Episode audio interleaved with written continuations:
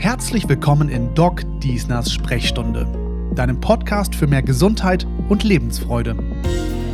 Dr. Maike Diesner leitet die Praxis für integrative Orthopädie der Athos Kliniken in Bochum. Sie ist Sport- und Ernährungsmedizinerin und erfolgreiche Buchautorin.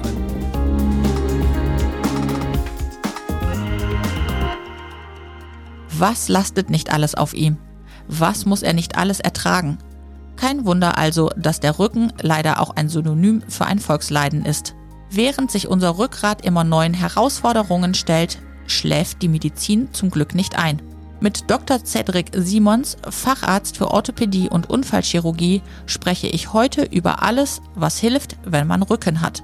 Wir reden über Linderung bei Bandscheibenvorfällen und Übungen für ein starkes Kreuz und darüber, welche konservativen Therapien und fortschrittlichen Operationstechniken im MVZ Rückendoc in der Athos Mediapark Klinik Köln zum Einsatz kommen, damit Schmerzen und Einschränkungen keine Chance haben. Lieber Cedric, schön, dass du den Weg vom Kölner Rhein zur Bochumer Ruhr gefunden hast und wir heute hier gemeinsam eine Folge von Doc Diesner Sprechstunde aufnehmen. Du leitest ja seit Juli das medizinische Versorgungszentrum Rückendoc in der Athos Mediapark Klinik in Köln. Und der Name allein zeigt ja schon, worauf der Fokus in eurer Praxis liegt. Willst du vielleicht dich einmal vorstellen für unsere Zuhörer und Zuhörerinnen und ähm, kurz beschreiben, was für Menschen kommen zu euch ins MVZ? Hallo Maike, vielen Dank. Ähm, ja, sehr gerne. Also wir sind eigentlich zu fünft im Moment und ähm, die meisten von uns sind Neurochirurgen und ich bin eigentlich die Ausnahme als Orthopäde und Unfallchirurg. Und ähm, zu uns kommen nun viele Leute, die Probleme mit der Wirbelsäule, mit dem Rücken haben und insbesondere viele mit Bandscheibenvorfällen oder Instabilitäten oder auch ja, den klassischen Rücken, den Verschleiß an der Wirbelsäule selbst. Und das Bild ist ja dort sehr, sehr breit gefächert von den Beschwerden, die da auftreten. Was würdest du denn eher sagen? Wie setzt sich so euer Klientel zusammen? Sind das eher jüngere Patienten? Ist das eher der ältere Mensch? Du hast ja gerade auch von Verschleißerscheinungen an der Wirbelsäule gesprochen. Ähm, sehr unterschiedlich. Also wir haben Patienten tatsächlich gehabt, die mit 14 Jahren einen riesen Bandscheibenvorfall hatten und kaum noch laufen konnten vor Schmerzen und wo auch dann die schon Lähmungen oder Taubheit auftraten und umgekehrt auch Leute jenseits der 90, die ähm, zum ersten Mal Rückenschmerzen haben und sich darüber wundern. Ähm, die meisten sind dazwischen. Also die meisten sind in den 30ern, 40ern, 50ern und dann irgendwann kommt man darüber hinaus eher in das Alter der Spinalkanalstenose und ähm, wo der Verschleiß immer mehr wird und dann irgendwann auch auf die Nerven zu den Beinen hindrücken kann.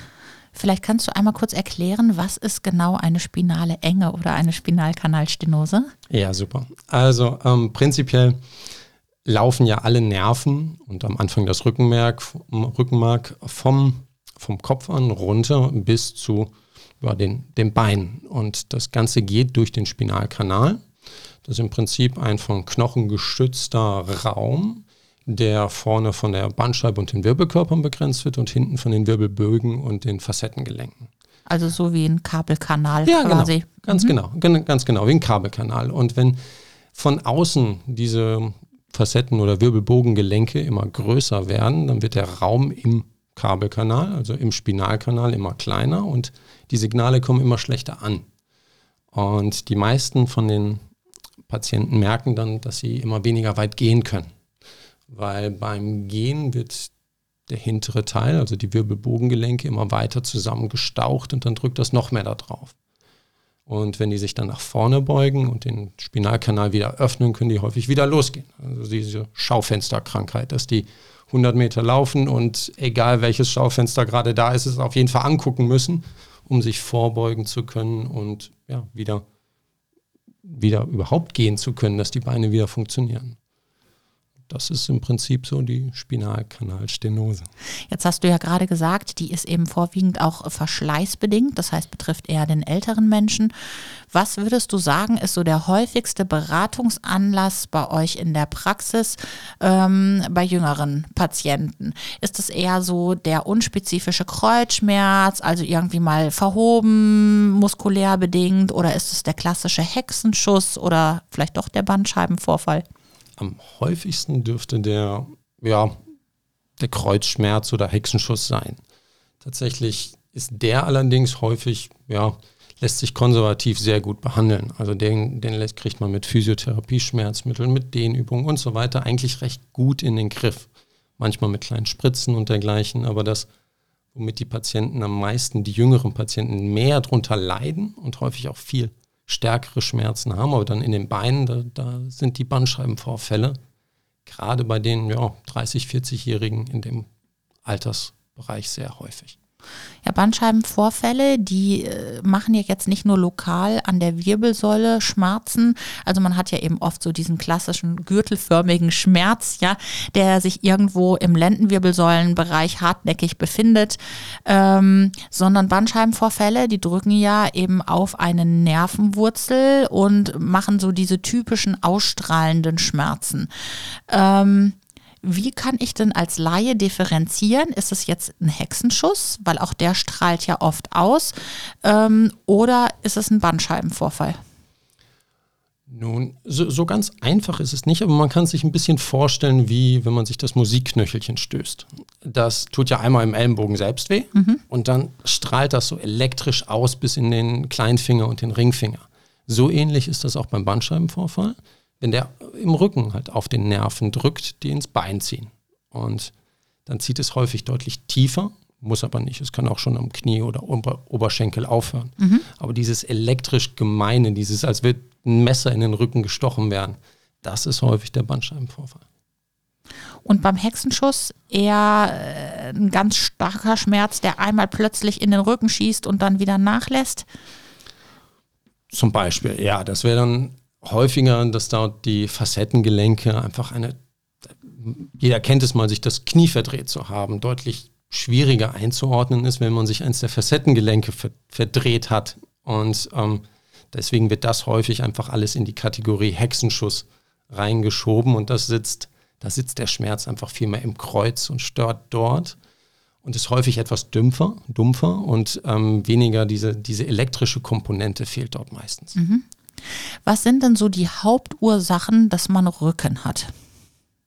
Nun, eigentlich wurden wir ja ein wenig, nun, unsere Wirbelsäule ist super gemacht für den Vierfüßlergang. Schön flexibel daher schlängeln und dann wurden wir verarscht von der. Darf ich das sagen? Ja, klar, sicher. Okay. Äh, dann wurden wir verarscht von der Evolution und ähm, sind, haben, sind auf die glorreiche Idee gekommen, aufrecht zu gehen, den Apfel ganz oben im Baum erreichen zu wollen. Und seitdem stauchen wir diese, diese Kette von Wirbelkörpern und Bandscheiben eigentlich Schritt für Schritt ineinander. Und dadurch werden wir immer kleiner wieder. Und ähm, die meisten Probleme lassen sich eigentlich am Rücken auf dieses Zusammensinken oder diese aufrechte Belastung, die durch das Gehen und Stehen und ja, aufrecht Laufen eigentlich mit sich gekommen ist, zurückführen. Also doch lieber wieder krabbeln. Das wäre eine Idee. Ich weiß nicht, ob wir dann so schnell vorwärts kommen, aber ähm, das, das wird, glaube ich, viele Probleme tatsächlich an, am Rücken lösen. Aber wir können nicht mehr den höchsten Apfel pflücken. genau, Baum. genau. Und irgendwie sind wir darauf, glaube ich, doch mittlerweile angewiesen. ähm, wie entsteht denn genau so ein Bandscheibenvorfall? Ah, ja, also letztendlich müssen wir ja, die Bandscheibe hat zwei Teile. Einmal den Ring und einmal den Kern. Der Kern ist so ein bisschen kaugummiartig. Ähm, und am Anfang vom, von uns, vom Leben, ist er noch sehr, ja, als wäre der gerade frisch unter den Tisch geklebt worden, noch sehr saftig. Und dieser Kern wird von dem Ring in, an Ort und Stelle gehalten. Und jedes Mal, wenn wir gehen, stehen, drauf drücken, drückt das diesen Kern gegen den Ring an. Und irgendwann kann der halt auch reißen, diese Belastung halt nicht mehr standhalten. Was für sich alleine eigentlich ein Kompensationsmechanismus ist. Der Druck innen drin ist zu hoch, also wird er abgelassen und dann ist wieder Ruhe. Was häufig mit einem Tag oder zwei Rückenschmerzen und danach ist wieder vorbei Mhm. einhergeht. Das Problem kommt, wenn der nun irgendwo hingeht, wo die Nerven sind und wo die nirgendwo mehr hin können und dann eingequetscht werden. Und dann, dann kommen die Beschwerden, dann kommen die wirklich gemeinen Schmerzen.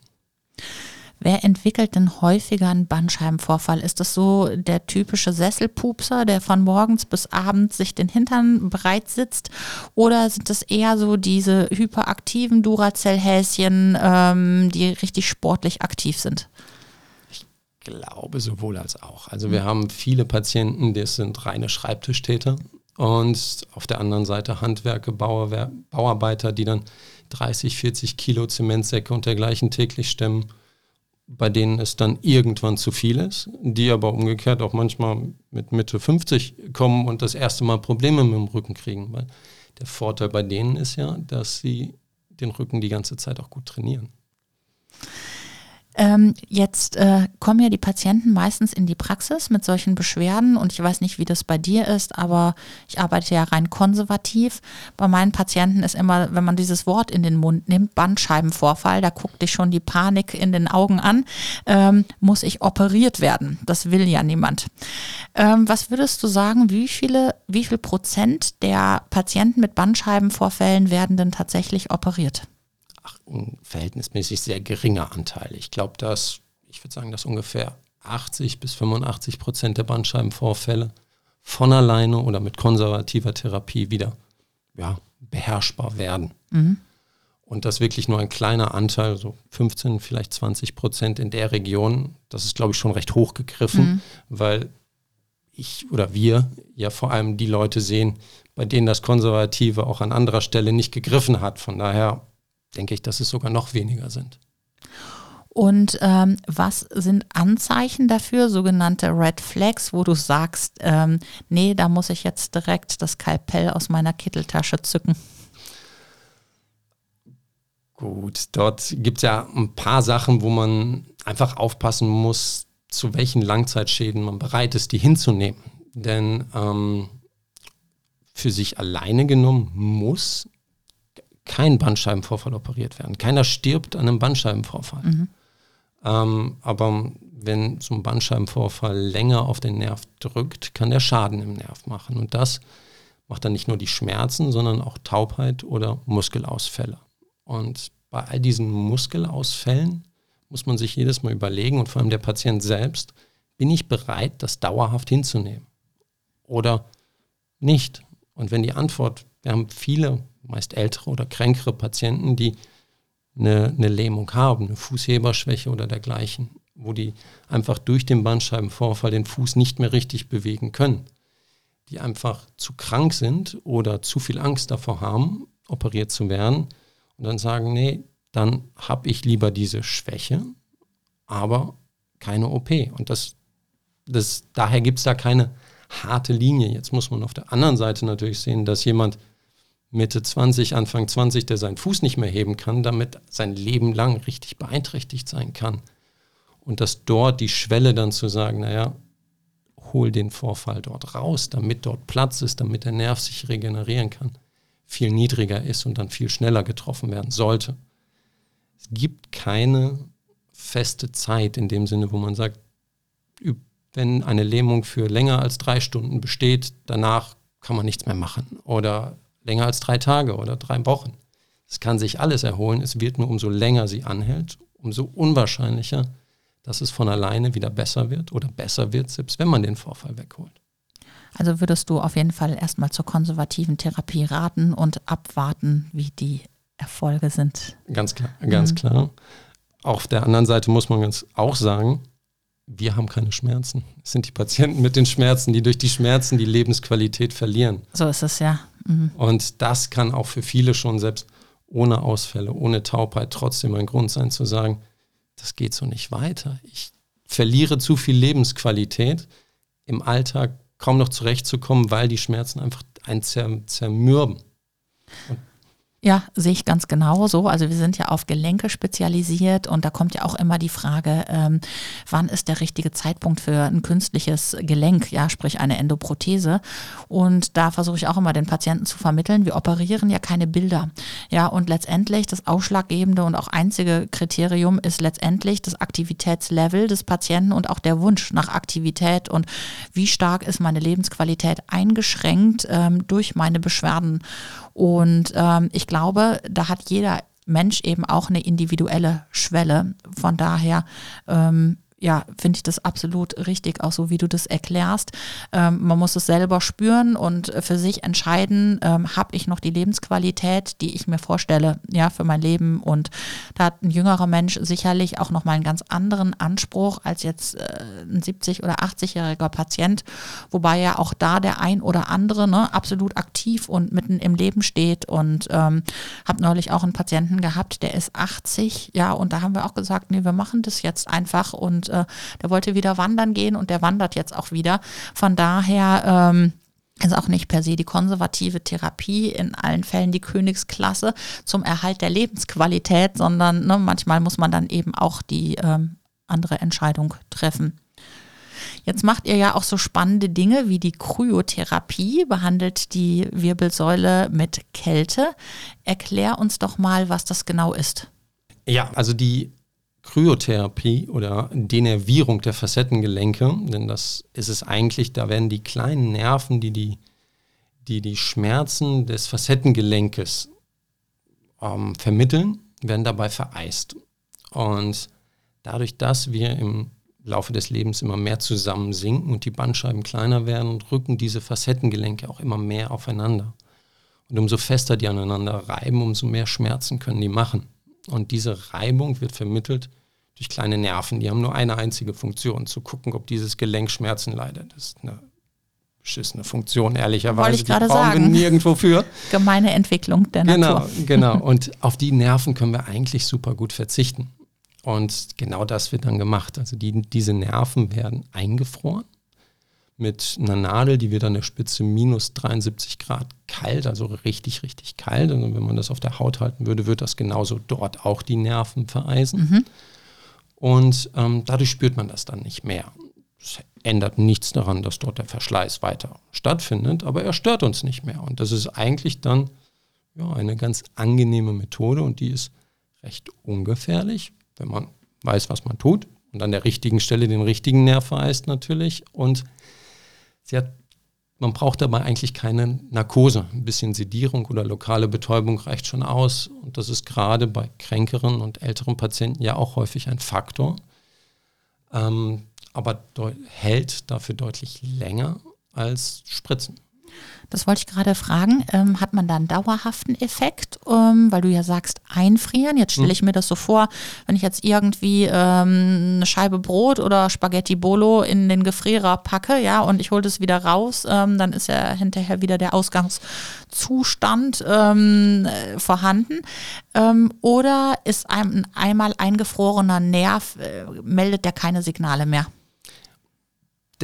Sowohl als auch. Also es ist von beiden etwas der Fall. Ganz ähm, so einfach ist der Vergleich leider nicht, weil ähm, die Nerven sind noch vor Ort, die sind noch vorhanden, aber deren Funktion ist eingefroren, die funktioniert nicht mehr. Mhm. Und die Zellen leiten im Prinzip nicht mehr die Signale weiter. Und irgendwann wachsen die wieder nach, aber das dauert häufig deutlich länger, meistens so zwischen sechs Monate oder drei Jahre. Wir hatten dazu vor ein paar Jahren eine Studie gemacht und dann kamen wir auf zwei Jahre, mhm. ähm, dass das im Durchschnitt zwei Jahre dauert, bis dass die Nerven wieder zurückkommen und wieder Schmerzen vermitteln. Und zwei Jahre Schmerzarmut ähm, sind zwei sehr gute Jahre im Allgemeinen. Deswegen Absolut. lohnt sich das da schon sehr gut. Und könnte ich dann auch diesen Eingriff wiederholen? Ja, ja, mhm. das geht, das geht prima. Das ist auch einer der Vorteile gegenüber dem Verhitzen. Auch das kann man wiederholen, nur wenn man diese Nervenspitzen sozusagen verbrennt, wachsen die häufig ein bisschen anders. Und ähm, beim Vereisen sind die eigentlich mehr oder weniger da die Grundstruktur noch vorhanden ist, an gleicher Stelle nachgekommen und man kann die an gleicher Stelle genauso wieder vereisen.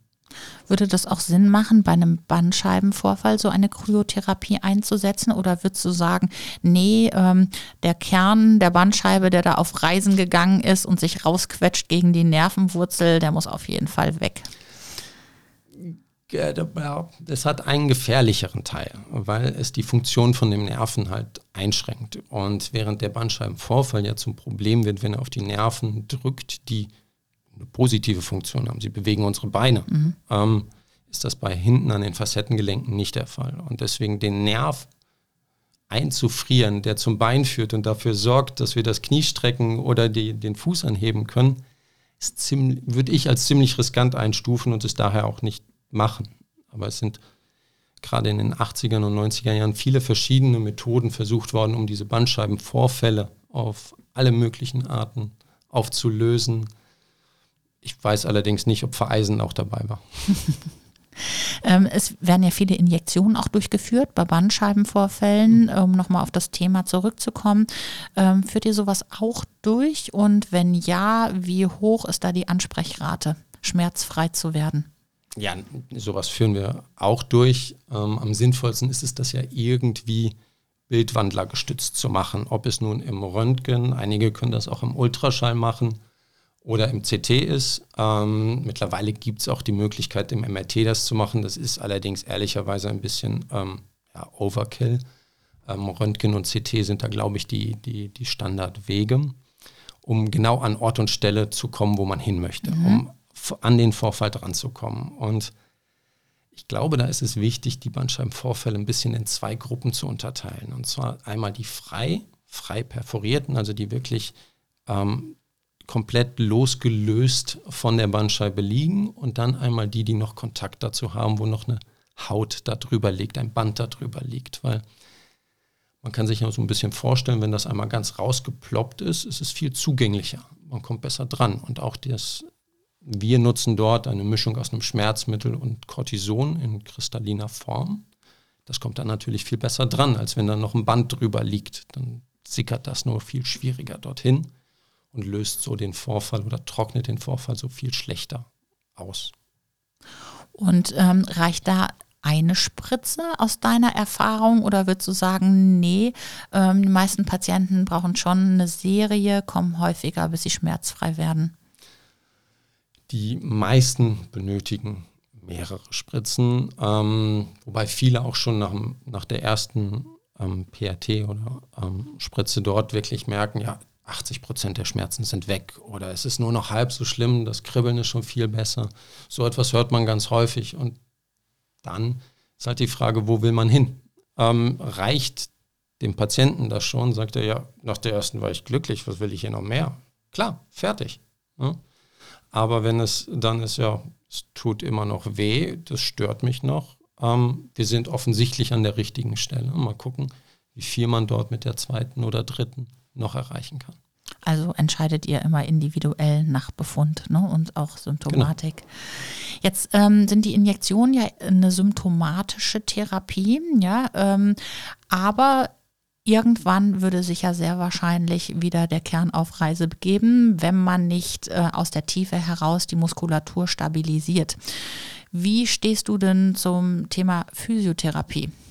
Das ist ganz entscheidend. Ich denke, dass ähm, letztendlich dadurch, dass wir unseren Rücken eigentlich zweckentfremdet nutzen, dadurch, dass wir ihn um 90 Grad gedreht haben und aufrecht laufen, brauchen wir mehr Stabilität. Und ähm, dafür haben wir die Muskeln. Und wenn wir die gut trainieren, können wir viele Probleme am Rücken vermeiden. Und ähm, da ist unsere Strategie bei uns eher so, dass wir ähm, eher auf die Stabilität setzen und weniger auf die Flexibilität. Weil wenn man jetzt nicht gerade als Schlangenmensch im Zirkus arbeitet, hat man ziemlich wenig davon, wenn man den Kopf zwischen die Knie stecken kann deutlich mehr davon, wenn der Rücken einen gut stabil tragen kann. Und deswegen setzen wir dort mehr auf Stabilität als auf Flexibilität. Ähm, sehe ich ganz genauso. Also Patienten, die mit solchen Beschwerden zu uns kommen, die wir konservativ behandeln, äh, die bekommen auch direkt immer ein Rezept mit zum Aufbau der tiefen stabilisierenden Rückenmuskulatur. Und ähm, das ist ja auch irgendwo plausibel. Das heißt, wir haben ja diese tiefen Rückenstrecker, so kleine Muskeln, die von Segment zu Segment ziehen.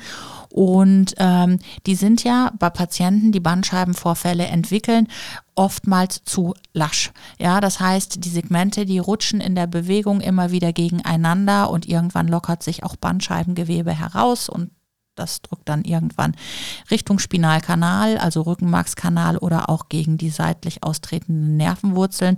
Und insofern ist aus meiner Sicht auch die Grundlage ähm, der Therapie letztendlich der Aufbau der tiefen stabilisierenden Muskeln, die ja dann die Wirbelsäule aus der Tiefe heraus richtig stützen und ummanteln wie ein festes Band.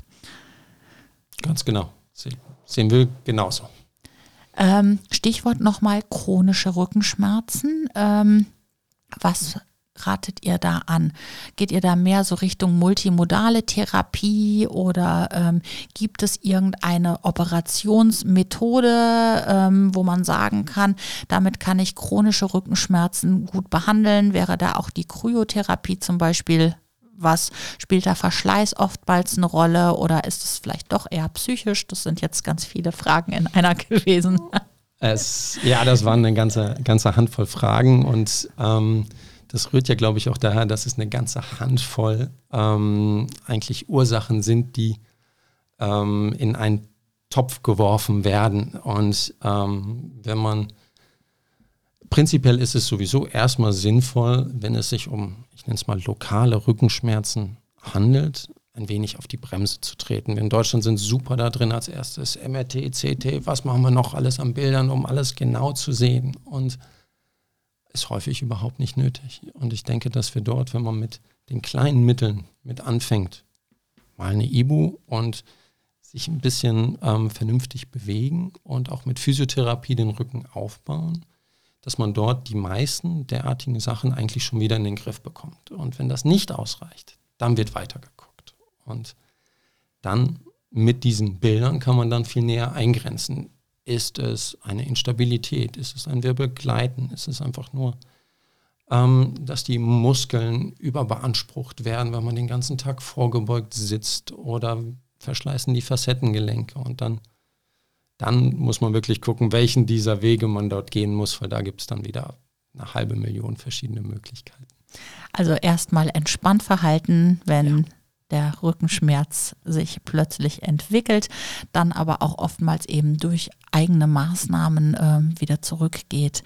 Ich glaube, so ein bisschen die Gefahr ist auch, du hast das ja gerade schon gesagt, so dieses Überdiagnostizieren, dass man natürlich den Patienten auch auf gewisse Weise somatisieren kann, ja, und auch chronische Rückenbeschwerden dadurch fördert, indem dass man immer wieder was aufrollt, was natürlich, äh, wenn es medizinisch äh, von der Indikation notwendig ist, äh, ähm, außer Frage steht, aber ja eben auch viel gemacht wird, weil man vielleicht einfach auch denkt, okay, Patient kommt jetzt zum dritten Mal halt schon wieder, hat immer noch die Beschwerden ne, und man sich da so ein bisschen verführen lässt auch, weil uns ja heutzutage alles Hightech-mäßige zur Verfügung steht, immer, immer weiterzumachen und somit eben der Patient auch in so einen Kreislauf gerät, ne, der Somatisierung. Ganz klar und sehr, sehr viele Patienten fordern das ja auch explizit. Also die, ähm, wenn man dort nicht zügig sagt, okay, gut, dann machen wir jetzt ein MRT, dann finden sie auf jeden Fall den nächsten, der das macht. Weil da ist einfach auch dieses, dieser Durst zu wissen, ich, ich habe doch gerade Schmerzen, also muss da auch was sein. Und man sieht längst nicht alles in den Bildern. Und längst nicht alles, was man in den Bildern sieht, macht Beschwerden. Wenn man einfach zehn Leute von der Straße greift, von denen keiner Rückenschmerzen hat, findet man auch eine ganze Menge in deren MRTs. So ist das. Und das ist das, was häufig ein bisschen schwieriger auseinanderzuhalten ist. Was, was macht wirklich die Schmerzen in dieser Akutsituation aus? Du hast das ja gerade äh, schon kurz angesprochen. Ähm, ich würde gerne nochmal auf das Thema Wirbelgleiten auch eingehen, weil das ja eine Erkrankung ist, ähm, die auch junge Leute durchaus ähm, schon früh betreffen kann. Ich kann mich noch daran erinnern, ich bin ja selber auch mal an der Wirbelsäule operiert worden als 13-Jährige aufgrund einer Skoliose, habe eine Spondylodese, also so ein Gestänge in den Bereich der Brustwirbelsäule eingesetzt bekommen. Und neben mir lag nämlich ein anderes Mädchen und die hatte Wirbelgleiten. Damals wusste ich überhaupt nicht, äh, wo die Glocken hängen. Was hat die, dieses Mädchen? Ähm, und die ist aber auch operiert worden. Kannst du uns da mal ein bisschen was zu erzählen zum Wirbelgleiten? ja, letztendlich sind die ganzen Wirbelkörper ja wie, wie Bauklötze aufeinander gestapelt. Und wie so ein Duplo-Türmchen. Ja, genau, ein Duplo-Türmchen. Und ähm, unsere Muskeln, die Gelenke, die Wirbelbogengelenke, die Bänder halten dieses Türmchen mehr oder weniger gerade. Klar ist da eine, eine, ein Schwung drin, aber ähm, mehr oder weniger aufeinander. Und wenn diese Verbindungen nicht mehr so funktionieren, wie sie das tun sollten, gleiten so zwei, in der Regel, meistens sind es nur zwei, ähm, von diesen Duplosteinen gegenübereinander hin und her.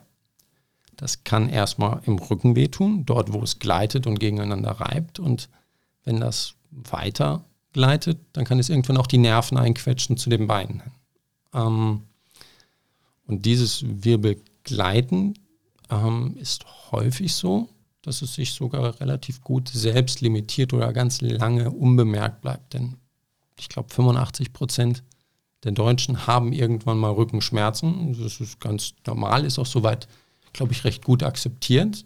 Und ähm, das zieht dann auch wieder weg. Und genauso ist es beim Wirbelgleiten auch. Viele können mit Physiotherapie, mit einfach einem vernünftigen Lebensstil sehr viel da erreichen und lange beschwerdefreie oder arme Jahre haben.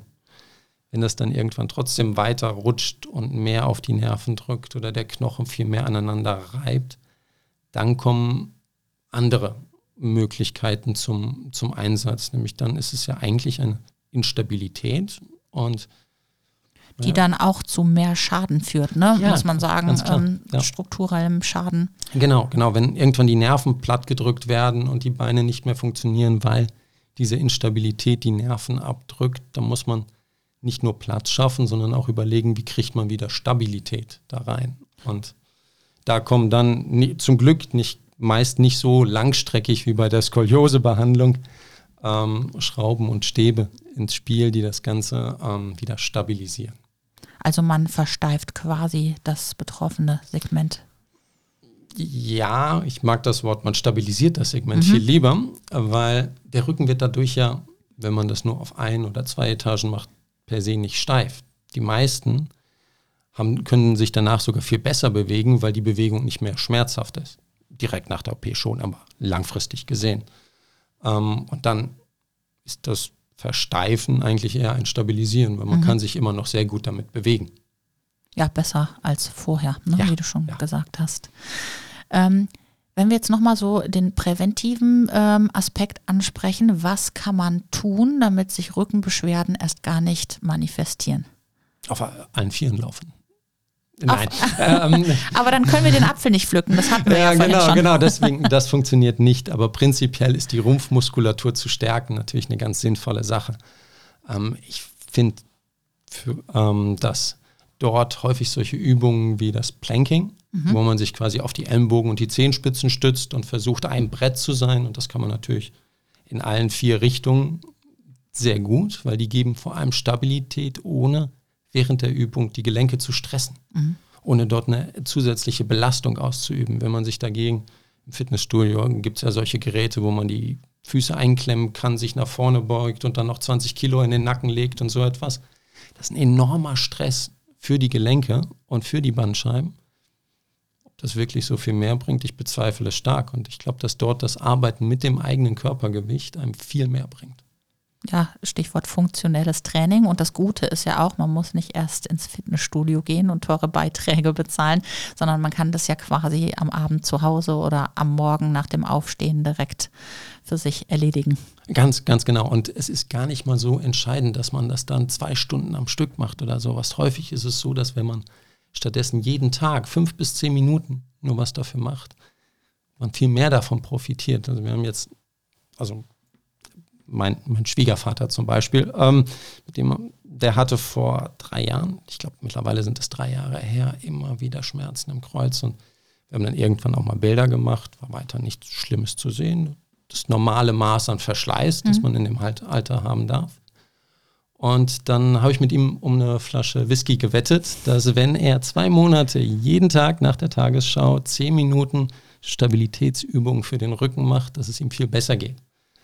Ähm, der hat mir nach einem Monat schon die Flasche Whisky gebracht, weil es funktioniert großartig. Und es ist dieses, den inneren Schweinehund überwinden und das täglich machen, das einem da viel, viel weiterbringen kann. Und es, ich vergleiche das eigentlich ganz gerne mit dem Zähneputzen. Man geht ja auch nicht zum Zahnarzt zum Zähneputzen, sondern ähm, das muss man selber zu Hause machen. Und da kann einem der Physiotherapeut hin und wieder Anleitung geben, um die richtigen Übungen für jemanden, für jeden individuell dort rauszufinden. Aber das Machen, das muss man auch selber. Ja, das ist so der innere Schweinehund. Genau. genau. Machst du denn selber auch viel für deinen Rücken? Ähm, zu wenig, aber da zwischen fünf und zehn Minuten kriege ich jeden Tag da doch hin. Was hältst du eigentlich von diesen Rüttelplatten, diese Powerplates? Ähm, persönlich weniger viel. Ich habe das, ja, es führt zu einer Muskelanspannung. Man arbeitet da ein wenig gegen. Ähm, letztendlich, wenn man, es gibt zum Beispiel auf dem Bau genug Probleme, wenn man den ganzen Tag einen Presslufthammer in der Hand hält. Und jetzt ist das ein bisschen härter als diese Rüttelplatten. Aber das Prinzip, da sehe ich eine Parallele. Von daher wäre ich mhm. damit zurückhaltend. Aber das ist jetzt meine mhm. persönliche Meinung dazu. Also lieber funktionelles Training. Ich denke, das, das, das bringt viel und ähm, es ist immer da. Lieber Cedric, herzlichen Dank, dass du dir die Zeit genommen hast. Ich habe jetzt noch drei kurze Blitzfragen für dich zum Sehr Ende. Gerne. Diskutiert man mit dem eigenen Vater eigentlich hitziger oder gelassener? Boah, das ist ganz schön schwierig. Ich glaube, ähm, insgesamt muss ich sagen, dass das jetzt sehr gut funktioniert. Ähm, wir haben vor ein paar Jahren extra ein halbes Jahr eine Probezeit gemacht, um, äh, um zu gucken, ob das funktioniert, zusammenzuarbeiten. Und in unserem Fall funktioniert das sehr gut. Ähm, aber natürlich gibt es täglich äh, da Auseinandersetzungen oder Meinungsverschiedenheiten, wo man nicht einer Meinung ist. Aber das geht eigentlich ganz ruhig. Bist du in deiner Freizeit eher ein Couch Potato oder bist du aktiv? Ähm, ich muss eigentlich immer was zu tun haben. Also still sitzen, das funktioniert bei mir überhaupt nicht. Ähm, ich handwerke auch in der Freizeit eigentlich ganz gerne. Was machst du da? Ähm, also von Holzarbeiten bis Schweißen eigentlich so alles. Ähm, ja, und ansonsten recht viel mit Hund und äh, Kind in der Natur. Schön. Du hast ja in Münster studiert und arbeitest jetzt in Köln. Wo fühlst du dich mehr zu Hause und am wohlsten? Münster oder Köln? Ähm, ja, schwierig. Also Münster ist als Studentenstadt fantastisch. Ähm, ich glaube, es sind 50.000 und das macht 50.000 Studenten. Also ich glaube, das macht schon jeder Fünfte, der in Münster über die Straße läuft, ist ein Student. Dafür ist die Stadt großartig. Ähm, allerdings fühle ich mich eigentlich wahrscheinlich in Köln doch ein bisschen wohler. Ja. Wo können denn unsere Zuhörer und Zuhörerinnen mehr von dir erfahren? Ähm, uns gibt es natürlich auch online mhm. ähm, auf äh, rückendoc.de. Mhm. Ähm, dort stehen eigentlich eine ganze Menge Informationen über uns und auch über viele von den Themen, die wir heute hier besprochen haben. Und natürlich findet man uns in Köln im Mediapark. Gut, herzlichen Dank, dass du heute hier vorbeigekommen bist in Bochum. Es hat mir großen Spaß gemacht. Ich fand, das war ein ganz spannendes Gespräch und vor allem auch ein Thema, was ganz viele Menschen betrifft. Vielen Dank, hat mir super Spaß gemacht hier. Bleibt fit und gesund, eure Doc Diesner. Schön, dass ihr in Doc Diesners Sprechstunde wart. Mehr von Dr. Maike Diesner findet ihr bei Instagram. Folgt einfach Doc Diesner und lasst gerne Likes und Kommentare da. Schaut doch außerdem mal auf ihrem Blog vorbei docdiesner.de. Dr. Maike Diesners Bücher, natürlich schlank und Gelenke im Glück, gibt's in eurer Lieblingsbuchhandlung und auf allen bekannten Online-Portalen.